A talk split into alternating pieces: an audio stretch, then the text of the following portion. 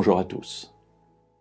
Très souvent, on se pose la question de savoir quelle trace nous allons laisser dans l'histoire, quel héritage nous allons laisser à nos enfants et aussi à notre environnement. Il y a bien sûr l'héritage physique, l'argent, les biens que nous aimerions laisser à nos enfants pour les aider dans leur vie. Mais il y a aussi l'héritage spirituel, intellectuel, euh, oui, la trace que nous laissons dans l'histoire. Il faut avouer que pour cela, un certain nombre de rois d'Israël, du royaume du Nord, ou un certain nombre de rois de Juda, royaume du Sud, ont laissé une trace bien éphémère et bien marquée malgré tout. Je voudrais attirer votre attention sur un roi qui a régné trois mois et dix jours juste avant la prise de Jérusalem. Il s'agit du roi Yehoiakin, et nous trouvons ce récit très court, un seul verset, dans le deuxième livre des Chroniques au chapitre 36 et au verset 9. Le texte nous dit Yehoiakin avait huit ans lorsqu'il devint roi, et il régna trois mois et dix jours à Jérusalem, il fit ce qui est mal aux yeux de l'Éternel. Alors je suis surpris par ce passage parce que un roi qui a régné si peu de temps, euh, on aurait pu dire, bien, il est arrivé sur le trône, il a à peine eu le temps de mettre la couronne sur sa tête que Nebuchadnezzar est arrivé et l'a déporté à, à Babylone.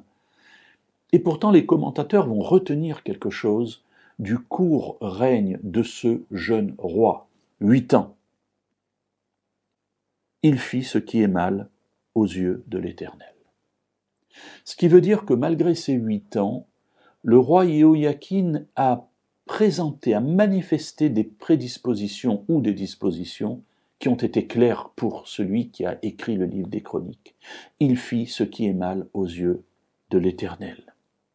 Comme quoi, même à huit ans, et même sur un temps si court de trois mois et dix jours, il est possible déjà de marquer l'histoire.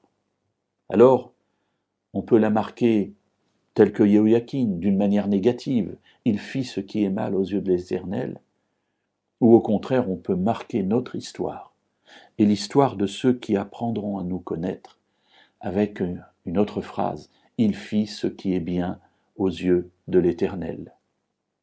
À nous de choisir ce que nous voulons laisser comme mémoire dans ceux qui nous survivront. C'est à nous de choisir la trace que nous voulons laisser dans l'histoire.